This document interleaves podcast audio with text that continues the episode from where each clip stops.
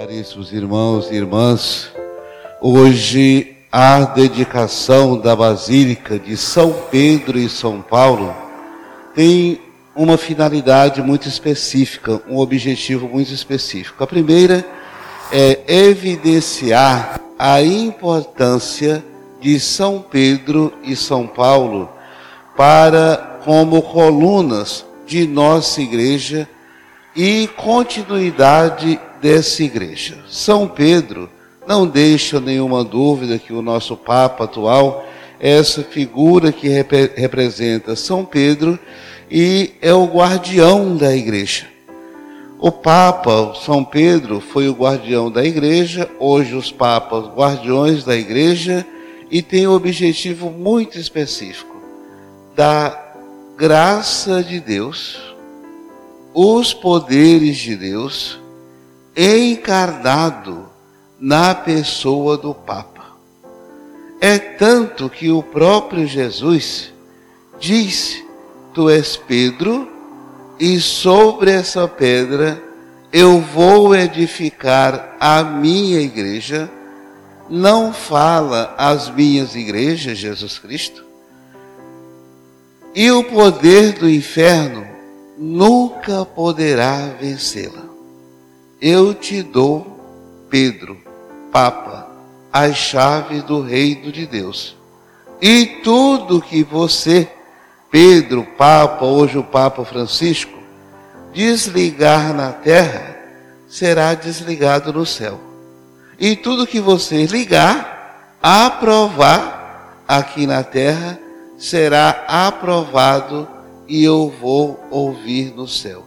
Veja, o grande relacionamento, o poder que o Papa tem, o poder divino, não é um poder temporal, dado pelo próprio Jesus Cristo como seu representante, hoje aqui entre nós. Veja, nós temos uma riqueza, uma fundamentação teológica real dentro de nossa igreja que é tão fantástica que nós às vezes temos até dificuldade, muita gente tem dificuldade de compreender, aceitar e testemunhar essa unidade nossa com o Papa como representante de Cristo, hoje humano e divino ao mesmo tempo.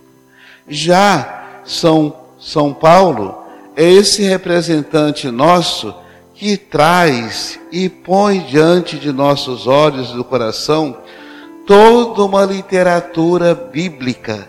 São Paulo, além de trazer para todos nós essa literatura bíblica, ele representa a missionariedade que a igreja tem no mundo vocês vejam quantas cartas de São Paulo ele escreve, cartas belíssimas, e não é de um lugar só.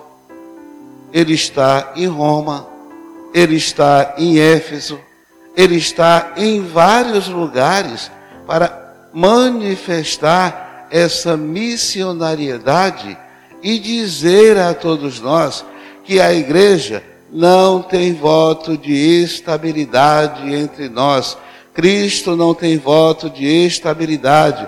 Nós, enquanto cristãos, não temos voto de estabilidade, mas somos instáveis, ou seja, dinâmicos e devemos pregar essa palavra onde quer que nós formos mandados, enviados e confiados essa missão a cada um de nós.